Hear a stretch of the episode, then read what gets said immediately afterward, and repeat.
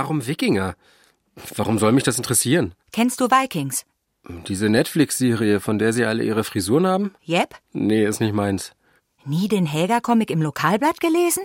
Höchstens als Kind mit Wiking-Autos gespielt. So alt bist du.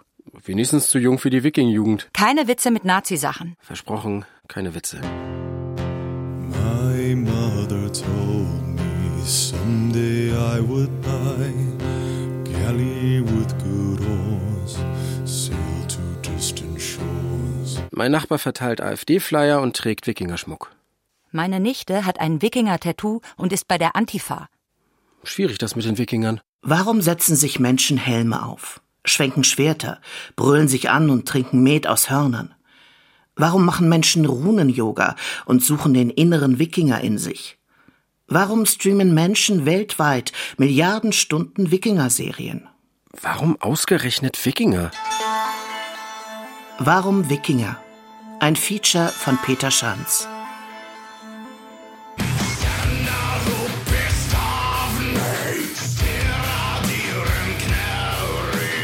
Okay, lass uns versuchen, auch diese Parallelwelt zu verstehen. Warum parallel? Also los. Voller Rechercheeinsatz. Ich bin dabei. Kapitel 1 Geschichte Leben Living History Krummark liegt bei Kappeln. Kappeln an der Schlei. Schlei zwischen Ostsee und Heiterbu Schleswig-Holstein. Axel ist 35 Jahre alt, ehemaliger Marinesoldat, wieder Student. Axel hat Hühner. Man ist ja auch hier ländlich geprägt. Dadurch, dass ich an der Schlei wohne, das war ja damals der größte Handelspunkt äh, Heiterbu. Da musste eigentlich alles, was nicht durch den Skagerrak wollte, musste quer durch die Schlei, wo dann später die Schiffe auf äh, Land gesetzt wurden, später in der Träne wieder eingesetzt wurden. Klar, also die, Landschaft prägt einen, man, es ist rundum von allem davon umgeben und auch heute gegenwärtig noch. Man muss halt nur mit offenen Augen mal durchs Land gehen und da mal gucken, wenn man die Rote Maas nimmt, in der Nähe von Damp ist eine alte Opferstätte, ob man Runensteine unterwegs, wenn man an der Schlei spazieren geht, sieht. Also es ist schon äh, keine vergessene Geschichte. Axel ist Chef, ist Jarl eines eigenen Lagers, einer eigenen Wikingergruppe, die sich nach der Roten Maas benannt hat. Wenn wir dann abends mit der Arbeit fertig sind, dann ziehen wir uns auch schon unsere Gewandung an und dass dann auch das Ambiente und das alles stimmt. Und die Zelte werden dann natürlich auch mit aufgeschlagen, weil sonst stimmt das Allgemeinbild nicht und das ist also keine richtige Flucht aus dem Alltag. Dann können wir uns auch irgendwo im Hotel treffen und uns da betrinken und das macht ja den Flair nicht aus. Living History ist ein extrem boomender Bereich. Also wir hatten um 1990 geschätzt, so im Mittelalter und in der Wikinger-Szene, so unter 500 Leute, die sowas aktiv betreiben und heute sind es wahrscheinlich über 10.000. Also da sieht man so, was in der Gesellschaft offensichtlich ein Bedürfnis dafür da ist für Frühmittelalter. Karl Banghardt ist Prähistoriker und Direktor des Archäologischen Freilichtmuseums Erlinghausen. Die Menschen, die Living History betreiben, die machen ganz unterschiedliche Dinge. Es, es gibt Leute, die sehr reflektiert in Museen arbeiten, die zum Beispiel Vermeer-Gemälde in Holland nachstellen. Es gibt Leute, die es einfach in ihrer Freizeit machen, die aussteigen wollen, die entspannen wollen. Und es gibt Leute, die das aus kommerziellen Gründen machen, die auf Mittelaltermärkten laufen und die irgendwann mal gesagt haben, das ist meine Art zu leben und ich versuche mich da in irgendeiner Form durchzuschlagen. Axels Gruppe zählt zu den Entspannern, zieht aber auch los und tritt auf. Also was wir machen, ist halt das Live-Kochen, dass wirklich alles live vorm Publikum kleingeschnibbelt wird, zubereitet wird. Nicht irgendwie was aus dem Thermomix kommt oder so, sondern wirklich alles aus frischem Gemüse kleingeschnitten wird, das Fleisch frisch angebraten wird, immer alles auf dem offenen Feuer, irgendwie in der Pfanne, im Topf, ähnliches. Wofür wir ganz viel machen, ist halt, dass wir für Dumpland äh, die Animation dann übernehmen in Gewandung von Axtwerfen, Bogenschießen, Speerwurf. Da habe ich jetzt für Dumpland auch noch ein kleines Katapult gebaut, passt nicht so ganz in die Epoche rein. Aber es ist halt für die Kinder dann ist mit einer kleinen Tüte Naschi beladen und wenn die dann mit einem grauen Tennisball, was dann den Steinwurf simulieren soll, treffen, dann kriegt, kommt ihnen eine kleine Tüte Naschi entgegen und dann freuen die sich natürlich auch. Sollten wir vielleicht das Dumpland erklären? Warte mal noch ein bisschen. okay, wenn jetzt mal jemand äh, halt meint, er braucht äh, Zucker im Körper, wenn man die Colaflasche raus oder so, wir sind jetzt keine Heiterbu Ultras, äh, dann ist das auch voll und ganz okay. Also wir gucken aber im Großen und Ganzen, dass wir kein Plastik auf dem Tisch haben, dass wir Glasflaschen so weit wie möglich versteckt halten. Da gibt es immer so kleine Strümpfe drüber und dann sieht das auch einmal alles ordnungsgemäß aus. Und klar, wir machen ganz viel Animationen für Groß und Klein und wir sind ein Aushängeschild von Dump geworden. Diese Heiterbu-Ultras sollten wir aufsuchen. Ja. Aber jetzt erst Dump. Eine in den 70er Jahren des 20. Jahrhunderts als Damp 2000 in der Gemeinde Damp auf der Halbinsel Schwansen in direkter Strandlage gegründete Ferienanlage mit auch heute noch knapp 2000 Betten. Die zuletzt eine umfassende Umwandlung in, ich zitiere, Deutschlands erstes und einziges Wikinger-Themenresort erfuhr. Urlaub. Schleswig-Holstein. Midgard Hotel im Darmland.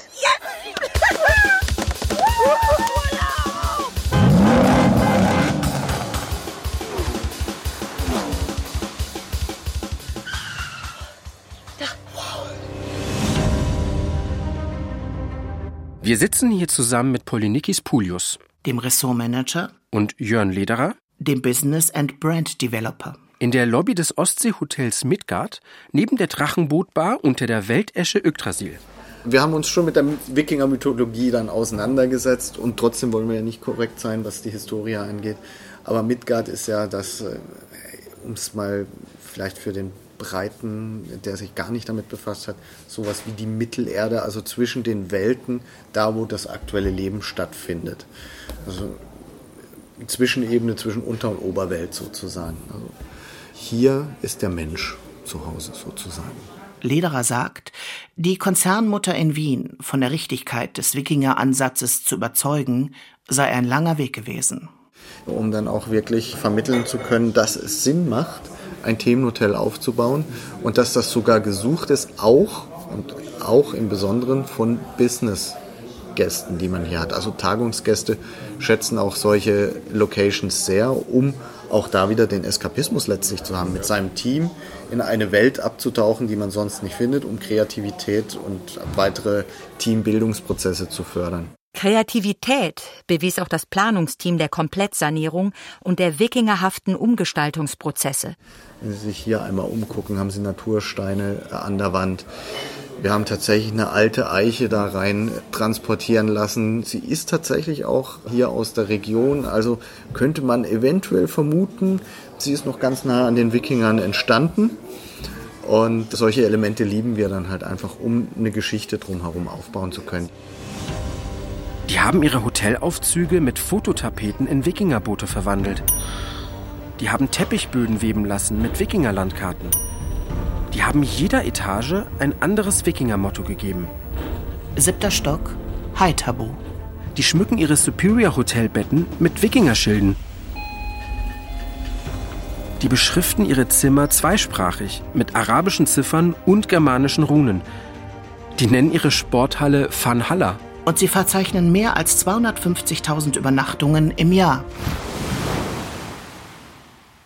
Wir fragen die beiden Herren, worauf sie sich persönlich wohl besonders freuten bei ihrem Wikinger-Spektakel vor der Hoteltür. Also für mich ist es tatsächlich das Eintauchen in das Ambiente. Es ist ja ganz lustig, hier aus dem Hotel rauszukommen. Man hat hier ein bisschen so ein modernes Wikinger-Feeling aufgenommen. Und dann läuft man zwischen diesen Zelten durch und zwischen den Lagern durch. Und dann hat man tatsächlich, vergisst man so ein bisschen diese 70er Jahre Bauten im Hintergrund und taucht dann ein.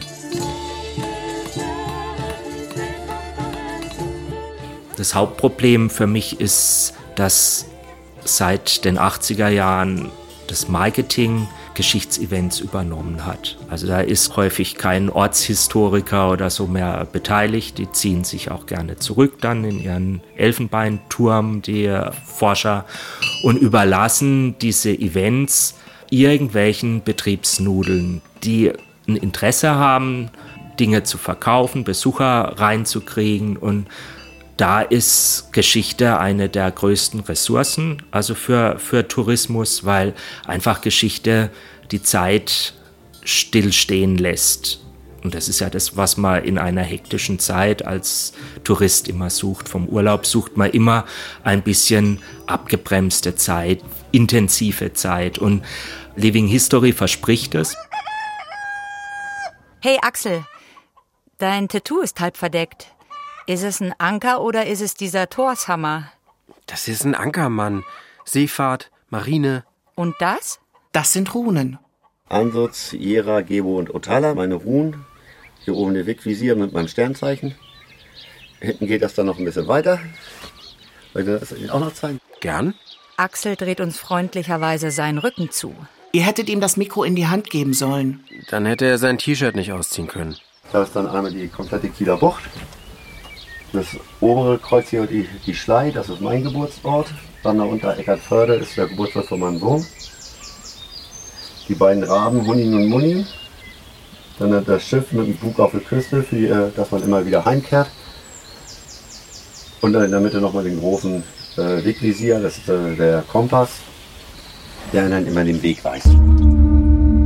Kapitel 2 Wikinger und Tattoos. Schon mittendrin. Der sogenannte Wegvisier ist nicht nur als Tattoo umstritten. Sag mal, dieser Hybrid-Schamane, der durch die Weltpresse wehte, als Trump seine Truppen zum Sturm aufs Kapitol aufgehetzt hatte. Der mit dem nackten Oberkörper und den Hörnern auf dem Kopf und dem Fell über den Schultern und der US-Flagge am Speer. Der hatte doch auch Wikinger-Tattoos. Ja, mindestens drei. Mjölnir, Thors Hammer, Walknut, der Wotansknoten, Yggdrasil, die Weltesche. Und diese Wikinger-Tattoos hatten die Wikinger auch schon? Bei Vikings auf jeden Fall. Man könnte Dr. Matthias Toplak fragen. Den Chef von Heiterbu. Hat er auch Tattoos? Egal. Er ist Fachmann. Mit oder ohne. Wir sind aber noch nicht in Heiterbu. Wir sollten nicht alles aufschieben. Wir sollten das mit den Tattoos sofort klären. Es geht schnell. Die Frage nach Tätowierungen in der Wikingerzeit ist, glaube ich, gerade eine der spannendsten und der am meisten diskutiertesten. Und wenn man sich mal die frühen Folgen von Vikings anschaut, dann stellt man fest, dass die Tätowierungen der, der Darsteller immer mehr werden. Weil offensichtlich die Macher der Serie festgestellt haben, dass das genau der Zeitgeist ist. Die Menschen möchten diesen sexy Rocker mit Tätowierungen haben. Wissenschaftlich haben wir dafür tatsächlich gar keine Belege. Es gibt eine sehr, sehr schwer zu interpretierende Quelle eines arabischen Diplomaten, der davon spricht, dass die Wikinger im allerweitesten Sinne, auf die er trifft, von Kopf bis zum Fuß mit Linien bemalt wären. Und daraus werden möglicherweise Tätowierungen abgeleitet. Ansonsten fehlt es uns. Wir haben auch keinerlei andere Überlieferungen. Archäologisch gesehen, natürlich, wir haben keine Moorleichen aus der Wikingerzeit zu erwarten, wir haben keine Haut, das heißt keine direkten Nachweise für Tätowierung zu erwarten. Aber was mich immer stutzig macht, ist die Tatsache, dass auch christliche oder andere arabische Chronisten das nicht erwähnen. Denn in beiden Religionen ist es eigentlich verboten. Und spätestens da hätte ich erwartet, dass man dieses nutzt. Das ist ja quasi ein Elfmeter ohne Torwart, um diese Heiden aus dem Norden nochmal so richtig schön zu verdammen. Und das passiert nicht. Das ist für mich eher der Punkt zu sagen, ich halte Tätowierungen in der Wikingerzeit für unwahrscheinlich, auch wenn ich es selber total schön finde und selber auch habe. Das war Matthias Toplak? Jo, Wir besuchen ihn später. In Haithabu. wir sollten jetzt das Vikings-Kapitel machen.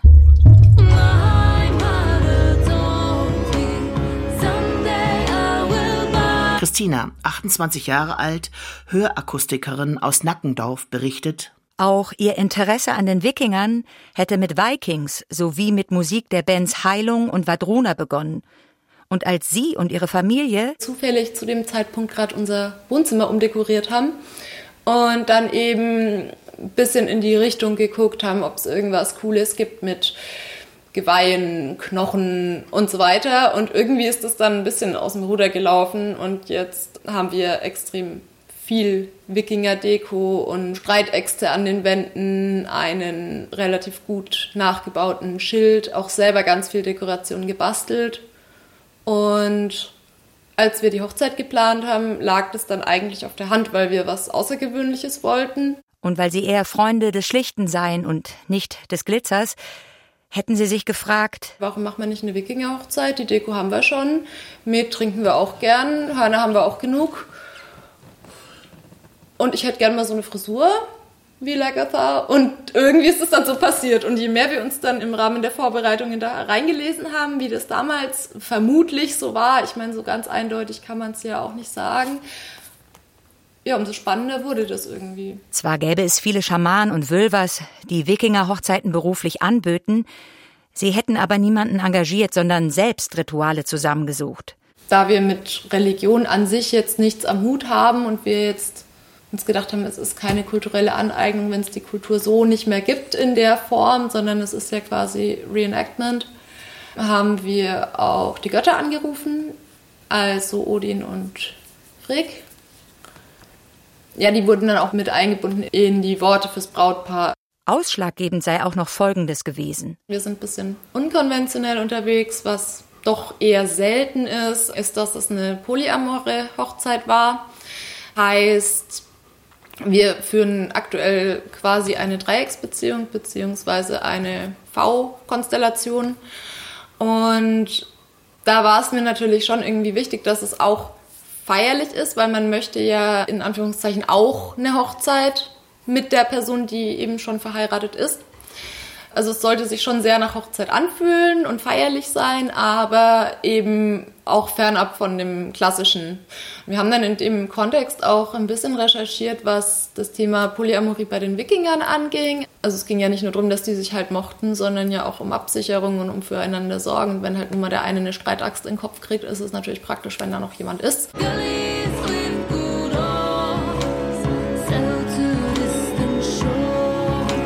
Die Bedeutung von Vikings für heutige Authentizitätswettkämpfe in der Wikinger-Szene, ich korrigiere, in den Wikinger-Szenen, ist außerordentlich groß.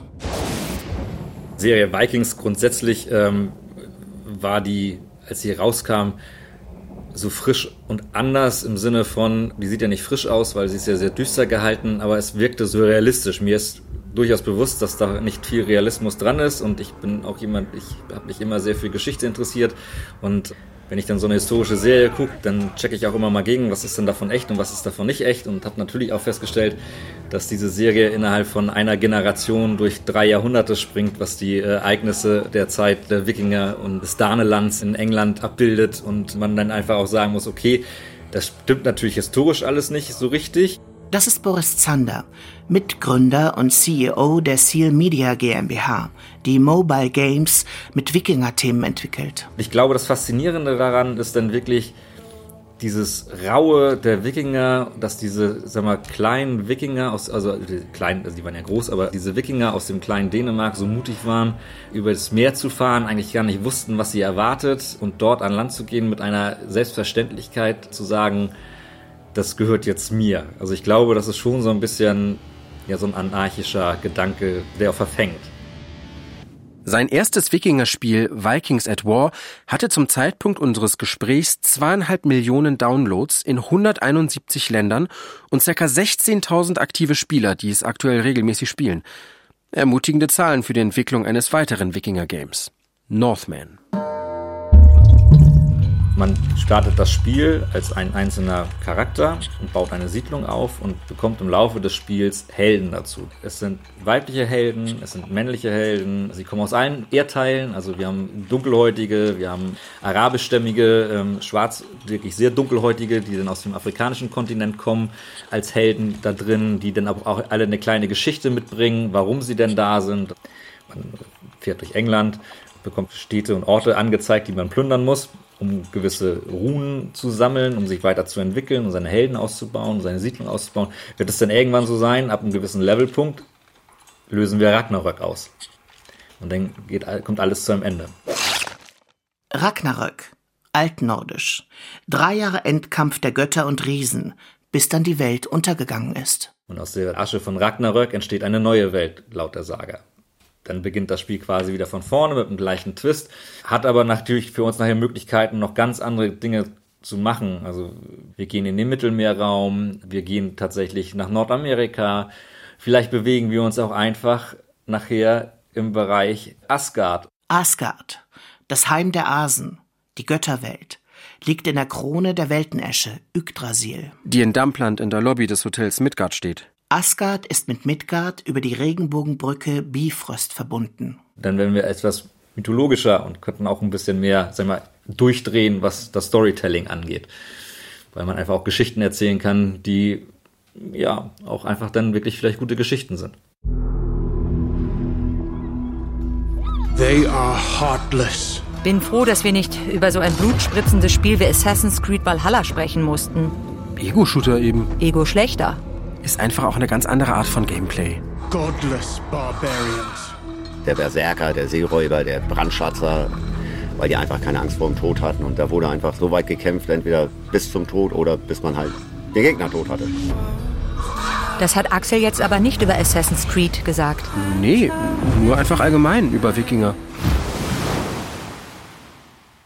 Es waren eigentlich Räuber, Seeräuber, die mit ihren Schiffen da lang gefahren sind. Ähm, und die haben halt andere Dörfer ausgeraubt. Ja. Jane ist neun und hat noch nie Vikings gesehen. Stattdessen verfügt er über viele Star Wars-Truppen von Lego und diverse weitere Kämpfer wie Piraten, Römer, Native Americans und durchaus auch Wikinger.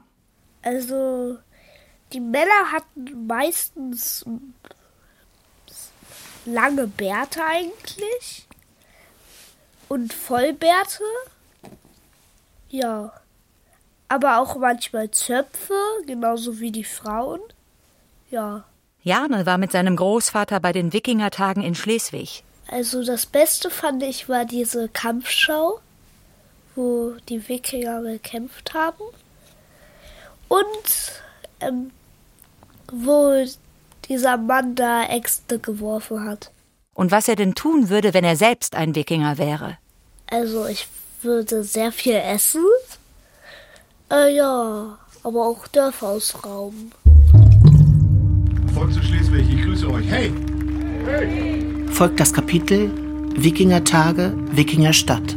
Ich weiß, dass ihr da seid, ich höre euch atmen. Volk zu Schleswig, ich grüße euch. Hey! Hey! Geht doch. Da wir schon in Schleswig sind, lass uns gleich Bürgermeister Stefan Dose fragen, warum seine Stadt sich offiziell Wikingerstadt nennt und nicht mehr die freundliche Kulturstadt. Es war ein langer Diskussionsprozess. Man hat versucht, über Bürgerbeteiligung so auch möglichst viele Leute mitzunehmen. Es war in der Tat auch immer eine kritische Diskussion. Aber letztendlich muss man sagen, das Label Wikingerstadt, die Marke, der Slogan, äh, führt schon zum Erfolg. Also wir können schon klar sehen an touristischen Gästebefragungen, dass das die Leute hierher zieht, in, nach Schleswig und die Region. Da spielt natürlich vieles eine Rolle. Da spielt eine Rolle, dass wir Weltkulturerbe geworden sind, Welterbe-Region Heiterbu-Dannewerk. Da spielt das Heiterbu-Museum natürlich eine Rolle, wo das Wikingerleben authentisch dargestellt wird. Ne? Und das ist schon spannend, sich das anzugucken, aber Schleswig ist mehr als in Anführungsstrichen nur Wikingerstadt. Wie es denn seiner Einschätzung nach um die wikingerhafte Identität seiner SchleswigerInnen stünde? Ob wir uns nun als Wikinger fühlen, kann ich so gar nicht sagen. Also wir sind als Norddeutsche so wie wir sind, ziemlich gelassen, entspannt, mögen auch keine langen Sätze und ähm, fühlen uns hier einfach wohl in der Region. Also nicht umsonst sind die Schleswig-Holsteiner die glücklichsten Menschen in Deutschland und das spiegelt sich hier wieder. Nichts wie hin nach Schleswig-Holstein. Wir wissen auch, dass Leute, die hier die Wikingertage besuchen, auch ins Museum gehen, ins Wikingermuseum Heiterbu. Wir wissen, dass sie in die Stadt gehen, noch ein bisschen einkaufen. Das, das kriegen wir so mit. Bei 20.000 Leuten ist das natürlich immer ein Effekt, der sich auch nicht nur auf den Königswiesen abspielt. Ja. Wikingerkämpfe für 20.000. Streitäxte werfen. Aber das ist ja gar nicht das, was die Wikinger ausschließlich ausgemacht hat. Die waren auch Kämpfer, ja, aber auch hier in Heiterbu, wir waren äh, zu der Zeit einer der größten Handelsplätze in ganz Nordeuropa. Und die Wikinger, die waren natürlich sehr gute Seeleute, sie waren aber auch sehr gute Kaufleute, Händler, sehr gute Handwerker und haben hier auch Gemüse angebaut. Also insofern waren es nicht nur die Plünderer, das war eher ein kleiner Teil davon. Wollen wir nochmal mit Jane über Gemüseanbau sprechen? Herr Jane, was würdest du als Wikinger denn so essen wollen? Leckere Sache. So wie Fleisch oder so. Ja.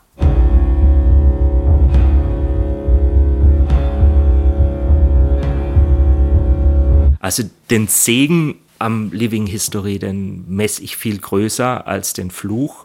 Der Segen ist für mich das Emanzipative. Geschichte kommt plötzlich von unten. Jeder kann Geschichte machen und jeder muss sich nicht mehr von oben sagen lassen, wie Geschichte funktioniert.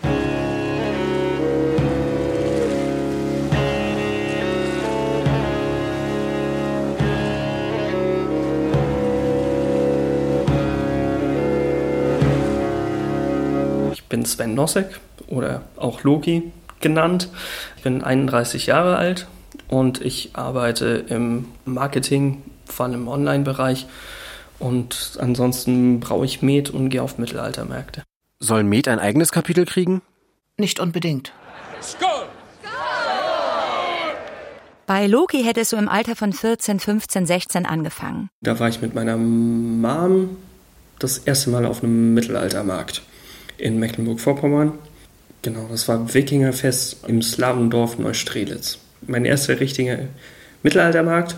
Und dort waren haufenweise Wikinger unterwegs und das hat mich gepackt und gefesselt und dann habe ich angefangen, mich damit zu beschäftigen. Und als was warst du dabei? Ursprünglich einfach als Wikinger-Krieger natürlich, mit einer Axt, wie sich das gehört, so. Und was hast du mit der Axt performt? Die Axt hatte ich eigentlich fast nur zu Deko-Zwecken. Manchmal habe ich damit Holz gehackt, im Lager vor allem. Und jetzt bitte.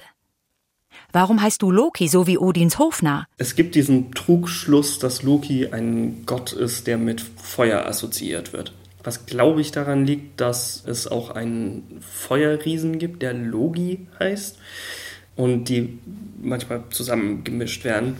Und ich habe damals ein bisschen gezündelt und gerne Lagerfeuer gemacht und sowas. Und deswegen habe ich dann den Spitznamen Loki gekriegt. Das hält sich in erster Linie deswegen, weil ich immer finde, Loki ist ja so ein Trickster und äh, ein Schelm, der immer Unsinn treibt. Und das passt relativ gut zu mir, weil ich auch oft Flausen im Kopf habe. Und, Loki? Wie hältst du's mit Vikings? Nach 89 Folgen in sechs Staffeln? Das Männerbild ist relativ simpel, weil die Männer sind Krieger und hau drauf und saufen und äh, wollen Sex haben und plündern und das ist quasi, ich weiß nicht, das Männerbild fängt jetzt gerade an, sich ein bisschen zu verändern, aber davor hat dieses exakt gleiche Männerbild bestimmt 2000 oder mehr Jahre Bestand gehabt. Dementsprechend ist da keine große Überraschung. Was denke ich überraschend sein dürfte, ist die Tatsache, dass die Frauen in der Serie sehr nach modernen Standards gleichberechtigt sind und emanzipiert sind. Es gibt das Konzept der Shield Maiden oder ja, Shield Maid, die Seite an Seite mit den Männern kämpfen. Das finde ich ja echt großartig.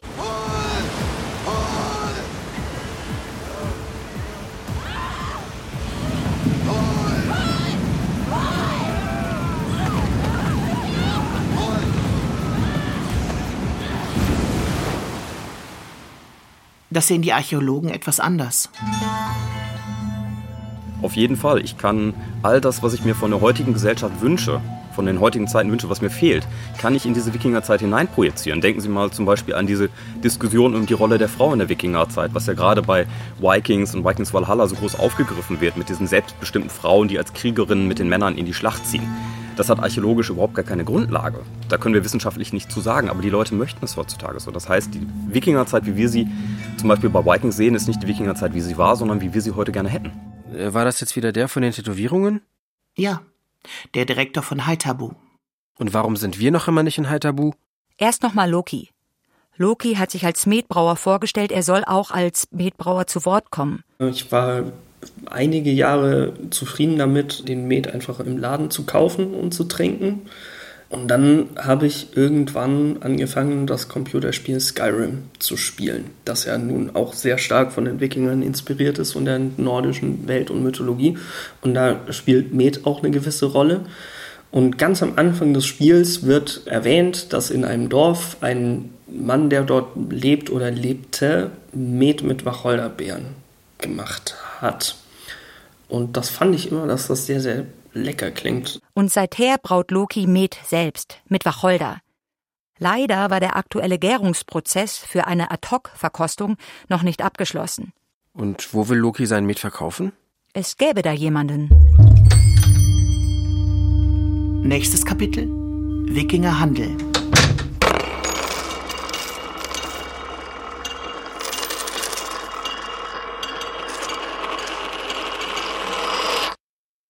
Ralf Mattis ist 59 Jahre alt und betreibt zusammen mit seiner Frau Martja Hasselbach in Schleswig das Geschäft Beowulf. Wir haben eines der größten Sortimente, was Wikingerschmuck in Bronze und Silber angeht. Wir haben Trinkhörner, wir haben sicherlich das größte Angebot von Honigwein in Norddeutschland, wenn nicht auch darüber hinaus. Wir haben etwas Literatur, wir sind keine Buchhandlung, aber wir haben halt ein bisschen unterstützende Literatur dabei. Wir haben Gegenstände zur Dekoration wie Teelichter mit Wikingerschiff oder Krawatte mit Runen drauf. Solche kleinen Gimmicks, die der Tourist dann vielleicht auch mal gerne mitnimmt. Anfangs hätten sie auch noch hochwertige Wikingerbekleidung aus altem handgewebten Bauernleinen angeboten. Aber es hat sich nicht bewährt, weil eben die Leute aus der Reenactment-Szene und Living History kamen, haben das sehr gelobt. Oh, schau mal, das ist ja klasse. Guck mal, das ist handgenäht. Schatz, machst mir das in grün? Das heißt, an die was zu verkaufen war sehr schwierig. Für den normalen Touristen sei es einfach zu teuer gewesen. Ebenso für Leute, die zu einer Wikinger-Hochzeit eingeladen werden, müssen oder wollen dann da so auftreten und glauben, das könnte im gleichen Preissegment wie ein Anzug von C&A gestehen. Also mehr wie 150 Euro darf die Klamotte nicht kaufen, die wird ja auch nur einen Abend angezogen. Schmuck und Amulette gibt es auch für kleineres Geld. Bei Bedarf zur Unterstützung der Religionsausübung denn man könne manche Symbole auch nutzen, um entweder Götter persönlich zu verehren oder von den verschiedenen Götterattributen etwas abzubekommen. Das heißt, wenn ich mich gerade in meinem Leben nicht so schön finde, ich schaue morgens in den Spiegel und sage, du siehst gar nicht so gut aus, du solltest was tun, dann habe ich natürlich die Möglichkeit, zum Friseur zu gehen oder zur Visagistin. Oder aber ich könnte auch der Freier ein Opfer bringen, die ja die schönste aller Göttinnen ist. Und sie bitten, von ihrer Schönheit etwas abzubekommen. Und so könnte ich beispielsweise mal einen Met oder einen Bernstein geben und gebe das vielleicht ins Meer und bitte parallel dazu, dass die Freier mir von ihrer Schönheit etwas abgeben möchte. Oder ich hänge mir ein entsprechendes Amulett um, was der Freier geweiht ist. Und sage jetzt, Freier, lass mir mal Schönheit zukommen. Das mache ich. Ab morgen.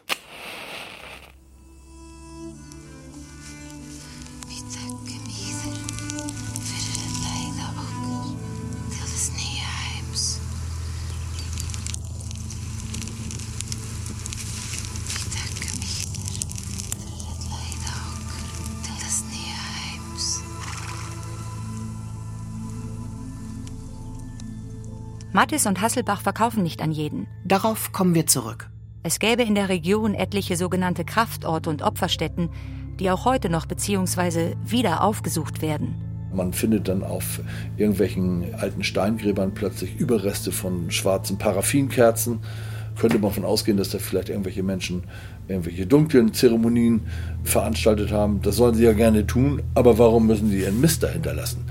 Dafür habe ich kein Verständnis. Oder man kommt an einen Ort, wo dann plötzlich der gesamte Wald, die Bäume, da sind dann so Glassteinchen in die Bäume gehängt und die hängen alle an Angelsehnen. Das ist auch ganz toll für die Tierwelt. Ich fand auch an dem gleichen Ort noch einen Schädel einer Ziege. Ich glaube nicht, dass sie dort geschlachtet wurde, aber er lag dann dort rum. Da war wahrscheinlich irgendeine esoterische Veranstaltung und die Leute hatten nichts Besseres zu tun, als ihren Kram da in die Bäume zu hängen. Und ich finde sowas nicht gut. Das muss nicht sein. Wenn jemand nackig bei Vollmond auf dem Grabhügel tanzt, ist das sicherlich etwas, was wir nicht untersagen können. Wenn jemand aber anfängt, dort einzugraben, auszugraben, dann würden wir tätig werden. Sagt der Leiter des Archäologischen Landesamtes Schleswig-Holstein, der oberen Denkmalschutzbehörde.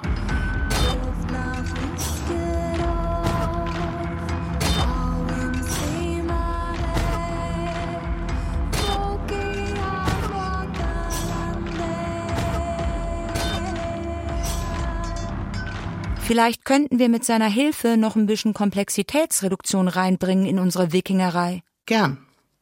Wir befragen den Landesarchäologen Dr. Ulf Ickeroth. Wikinger ist seit dem Frühmittelalter eine etablierte Marke und hat im Hintergrund, also als Wort Wikinger, der, die eigentlich die Person, die auf Plünderfahrt bezeichnet oder eben die Plünderfahrt selber, eine Gleichsetzung zu dem Begriff Pirat.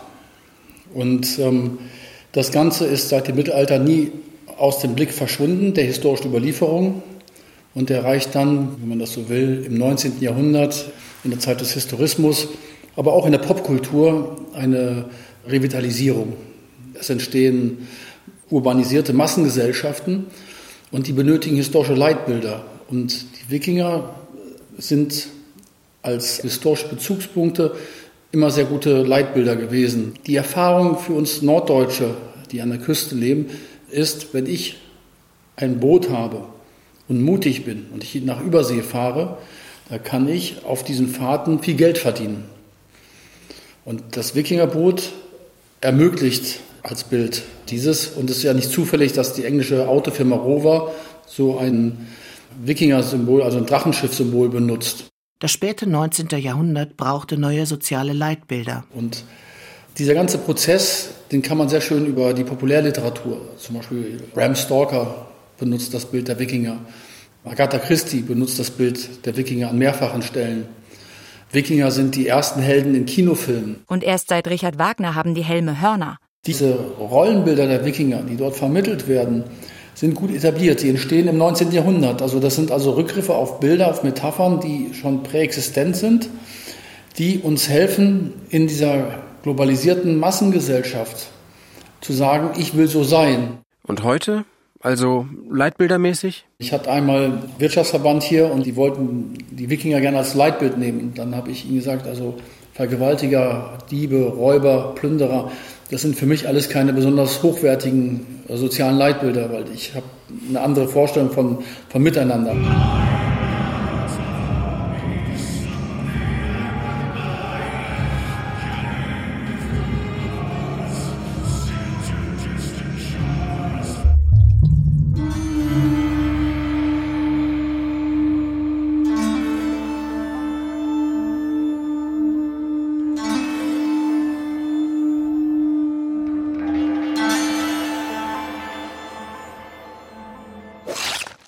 Endlich Haithabu.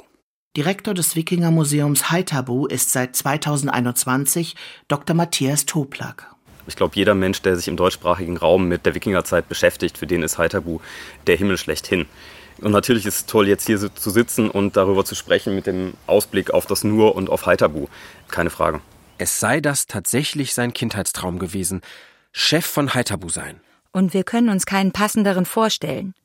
Toblak vereinigt in sich wissenschaftliche Archäologen-Seriosität mit der praktischen Erfahrung langjähriger Living History Tätigkeit. Und er sieht auch noch richtig gut aus.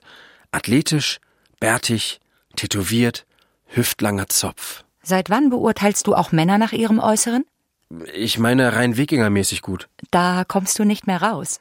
Haithabu ist einer der zentralen und in meinen Augen tatsächlich auch der wichtigste Seehandelsplatz, den wir in der Wikingerzeit haben. Also das, was einer frühen Stadt in der Wikingerzeit am nächsten kommt, hier gelegen in Deutschland und dementsprechend das Tor nach Skandinavien und auch der Umschlagpunkt für alles, was zwischen Skandinavien und Europa passiert. Ob möglicherweise er uns die ultimative Reenactment-Definition liefern könne? Also das, was wir als Reenactment bezeichnen, ähm, korrekt wäre eigentlich Living History ist ja der Versuch, möglichst viele Lebensaspekte der damaligen Zeit, in meinem Fall eben der Wikingerzeit, nachzuvollziehen. Und das geht natürlich nur bis zu einem gewissen Grad, das ist uns allen klar. Ich gehe auch weiterhin duschen, putze mir die Zähne und nehme auch meine Medikamente. Was für mich das Faszinierende ist, dass man eben viele verschiedene Dinge ausprobieren kann, mit denen man sonst im realen Leben keine Berührungspunkte hat, was Handwerk angeht, was das Lagern in den Zelten angeht, was auch das Fechten, also dieses Reenactment-Kämpfen angeht. Gleichzeitig ist es für mich aber nicht von der Archäologie getrennt, denn vernünftiges Living History ist ja auf den Quellen basierend. Das heißt, es geht ja durchaus auch darum zu recherchieren und ein möglichst korrektes Bild auf den gegenwärtigen Wissensstand darzustellen.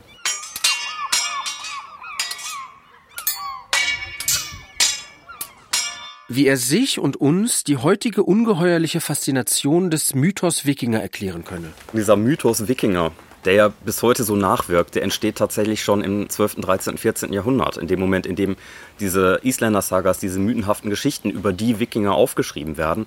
Und das geht dann in der Nationalromantik im 19. Jahrhundert nahtlos weiter. Das ist also überhaupt gar kein neues Phänomen. Ich glaube, es verstärkt sich durch die Medien und es verstärkt sich dadurch, dass wir heutzutage in einer sich immer schneller verändernden Welt leben, und auch in einer Gesellschaft, die sich immer mehr von dem entfernt, was wir als urtümlich betrachten und was auch die Wikingerzeit charakterisiert.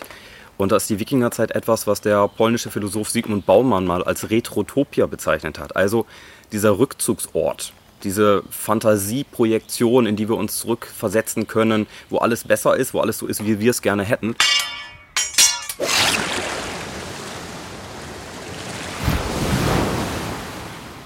Was das Spannende an der Wikingerkultur ist oder an dem, was wir als Wikingerkultur so empfinden und was auch nachgemacht wird, ist, dass das Freiheit und Sicherheit sich verbinden. Das, was ich im richtigen Leben nie habe. Also ich bin auf der einen Seite freier Wikinger, auf der anderen Seite habe ich mein Feuerchen und meine ganz reduzierte Welt. Und dieses Faszinosum, dass man beides gleichzeitig haben kann, wenn das auch nur gespielt ist, das macht wahrscheinlich den größten Reiz aus.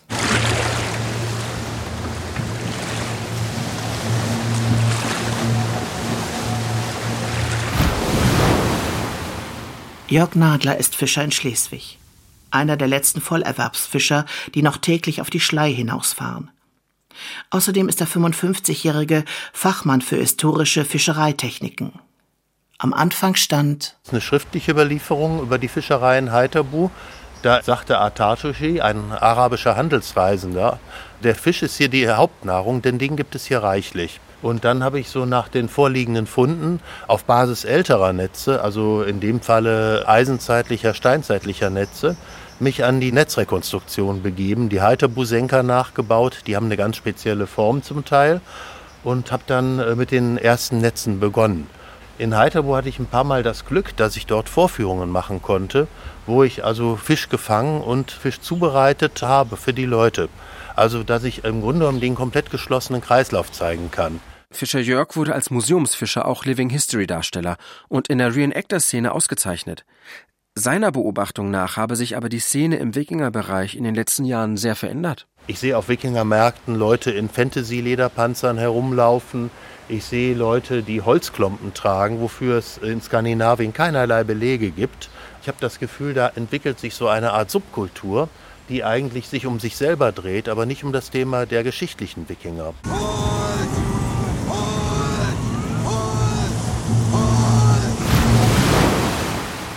Es briest auf. Bald wird es aus Kübeln schütten. Da wird eher so das Bild des grobschlächtigen Schlagetod geboten. Und dann erlebte ich eben auch, dass ja, ein Befund zur Archäologie im Grunde genommen gar keine Rolle spielte. Bei einer Veranstaltung in Niedersachsen wurde ich, jetzt kommt ein furchtbar ordinäres Wort, als Authentikwichser bezeichnet von einem äh, Schaukämpfer. Ja, einige von diesen sogenannten Schaukämpfern, den Kriegern, die haben mit Geschichte recht wenig am Hut. Die gehen halt zu diesen Wikinger- oder Mittelaltermärkten hin, um dann dort am Schaukampf teilzunehmen. Die könnten, um ihren Adrenalinspiegel aufzupuschen, könnten die genauso gut Geländemotorrad fahren oder äh, Skipisten runterrasen. Also ich möchte erstmal die seriösen Leute aus der Wikinger-Szene in Schutz nehmen. In den 90er Jahren gab es natürlich auch schon rechtsextreme Leute, die sich dafür interessierten aber der Dammbruch kam dann in den 2000er Jahren. Also da waren dann auf einmal Sachen möglich, die ich für, vorher gar nicht erwartete, wo also ja, Leute in meinem Beisein sich da praktisch geringschätzig über äh, behinderte Menschen äußerten, die im Grunde genommen das Ganze einmal eins der Propaganda der 30er Jahre wiederholten. Und ähm, als ich dann erzählte, dass es also mit dem Skandinavier, mit dem Stamm der Kasaren Handel trieben, die ja äh, kurz nach 800 zum Judentum konvertiert sind. Da gab es richtig Ärger.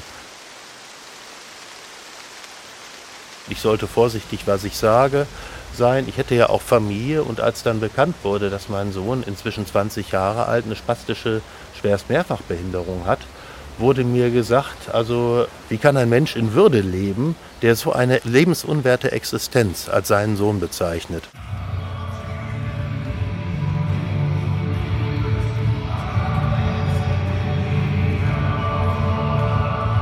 Thorsten Nagel leitet in Flensburg beim AWO-Landesverband die regionalen Beratungsteams gegen Rechtsextremismus. Man sieht es ja auch, dass sich Männlichkeitsbilder in der Gesellschaft im Moment auch wieder so verändern, dass man teilweise auch von so einem Rollback auch widersprechen kann. Ne? So, es ist halt in kräftig zu sein, gestählte Muskeln zu haben und dieses kraftvolle und ich gehe so weit auch kriegerische, da gibt es halt immer wieder Anschlussmöglichkeiten auch für die extreme Rechte oder warum die extreme Rechte auch sich auf Wikinger bezieht und Wikinger so toll findet und die NPD beispielsweise aufgerufen hat, im Sommer fahrt nach Heiterbu, guckt euch Heiterbu irgendwie an und das ist halt äh, eine totale Faszination.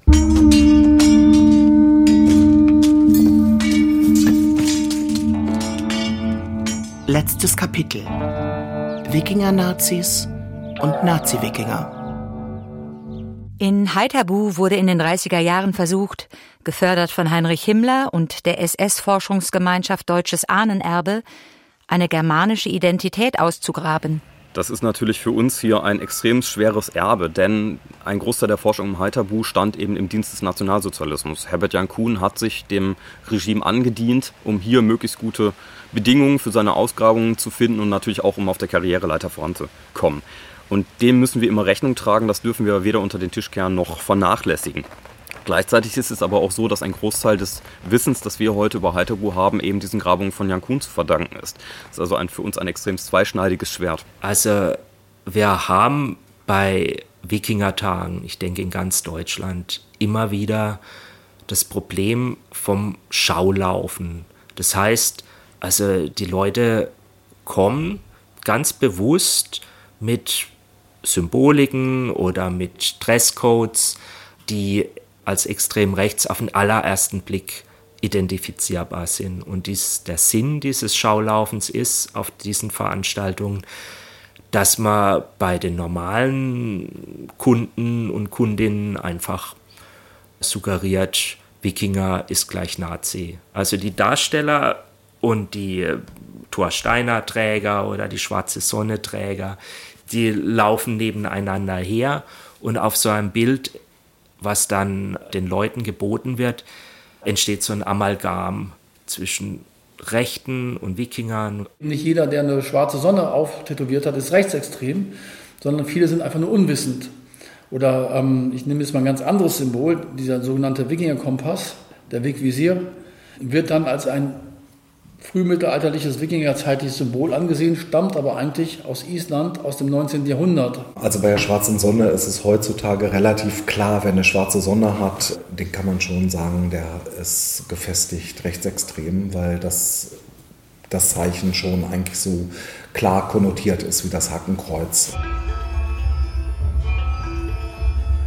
Man müsse und man könne. Aufklären, welche Symbole werden zum Beispiel von Rechtsextremen genutzt, wie erkenne ich Symboliken, welche Bedeutung hat die Irminsul beispielsweise für die völkisch geprägte extreme Rechte und so weiter und so fort.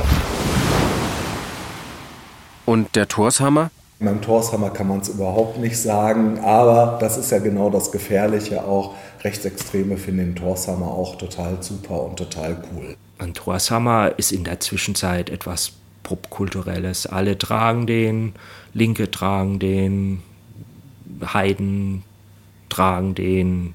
Ich kriege das natürlich nicht mehr raus aus der Gesellschaft. Ich kann nicht mehr mich mit erregiertem Zeigefinger hinstellen und sagen, der Torshammer ist gleich Nazi. Das wäre ja absurd. Da würden Hunderttausende aufschreien dazu.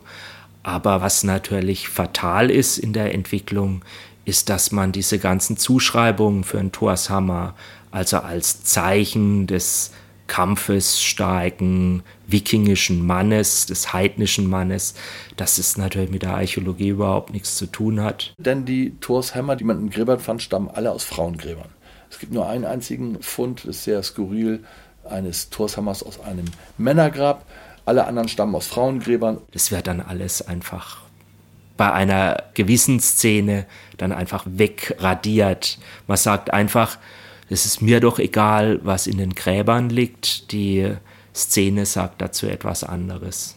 Seine Entscheidung, nichts an Nazis zu verkaufen, sei im Onlinehandel leider nicht durchzuhalten, sagt Mattis. Selbst im direkten Verkauf sei man auf klar erkennbare Zeichen bzw.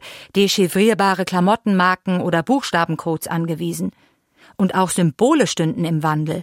Und ein Symbol sagt ja auch immer aus, dass man ganz genau Bescheid weiß. Und insofern entstehen da immer wieder neue Codes, die man teilweise zuerst in der Wikinger-Szene beobachtet, in der Rechtswikinger-Szene und danach erst in der extremen Rechten. Aber wir sind natürlich extrem aufmerksam und versuchen da auch ganz proaktiv nach vorne zu gehen. Wir haben eine relativ strenge Hausordnung.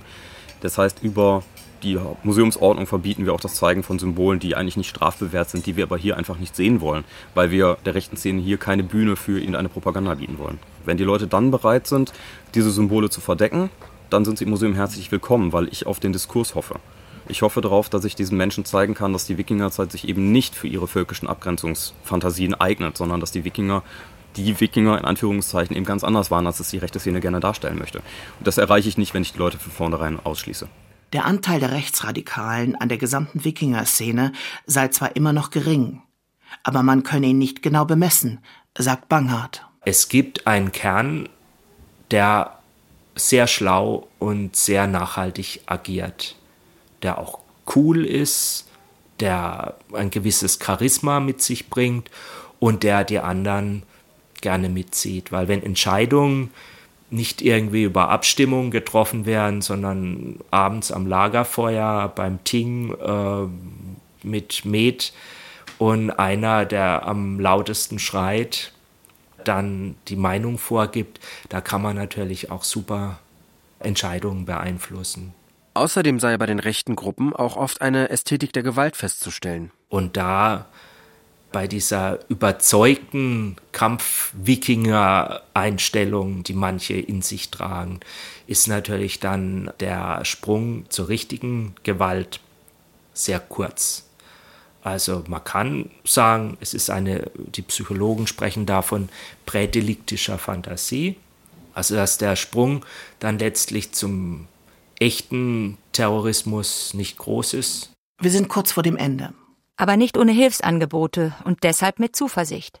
In Schleswig-Holstein wurde für die unterschiedlichsten Veranstalter mit Wikingerbezug ein Netzwerk initiiert, das in Workshops oder Einzelberatungen Werkzeuge vermittelt, um rechtsradikale Andock- und Unterwanderungsversuche bei Zeiten zu bemerken und zu verhindern. Dass Archäologie und Rechtsextremismusprävention an so einem Punkt zusammenkommen, liegt jetzt nicht erstmal unbedingt auf der Hand. Und ich finde, diese Zusammenarbeit, die hat halt ganz viel hier bewegt und bewirkt und ist sehr nachhaltig. Wie Ickeroth, der Behördenleiter, und Nagel, der AWO-Mann, gemeinsam dafür sorgen, dass Nazis draußen bleiben, finde ich schon sehr genial. Solltest du nicht ein bisschen neutraler sein? Gern, aber nicht bei Nazis. Seit den Wikingertagen 2016 arbeiten Nagel und Ickeroth zusammen. Es gab den Vorfall hier beim Wikingertagen mit einem achtspeichigen Hakenkreuz, wo ein Darsteller halt aufgetaucht ist. Presse rief bei mir an, regionale Beratung gegen Rechtsextremismus. Ich relativ neu in Schleswig-Holstein dachte, okay, Wikinger und so weiter war für mich ja auch ein neues Thema. Und dann habe ich recherchiert, beziehungsweise gab es einen Zeitungsartikel und da war Karl Bangert schon genannt und habe ich Kontakt zu Karl Bangert aufgenommen und Karl Bangert sagte, nimm mal Kontakt mit Ulf Ickeroth auf. Der ist wir haben zusammen studiert. Wir haben zusammen studiert. und, äh, und so kam das zustande und das war eine sehr fruchtbare Begegnung und das war total super. Und ich möchte auf Karl Banghards Broschüre Nazis im Wolfspelz hinweisen. Kannst du dir zurecht googeln? Nazis im Wolfspelz. Mach ich. Eine Frage noch. Wenn heute so viele gute Leute Torshämmer tragen und schon lange nicht mehr nur die Nazis, ist das jetzt gut, weil es bedeutet, dass wir den Nazis die Deutungshoheit über geschichtliche Symbole, die uns allen gehören, abgenommen haben? Oder ist es schlecht, weil es bedeutet, dass das rechte Gedankengut in der Mitte der Gesellschaft angekommen ist? Hm. Du kannst vielleicht Fragen stellen. Was denn sonst?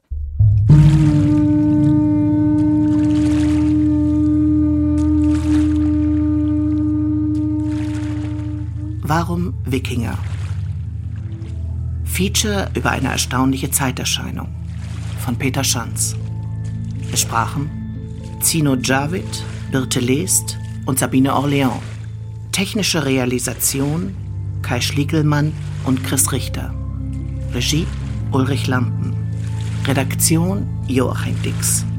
Eine Produktion des Norddeutschen Rundfunks 2023.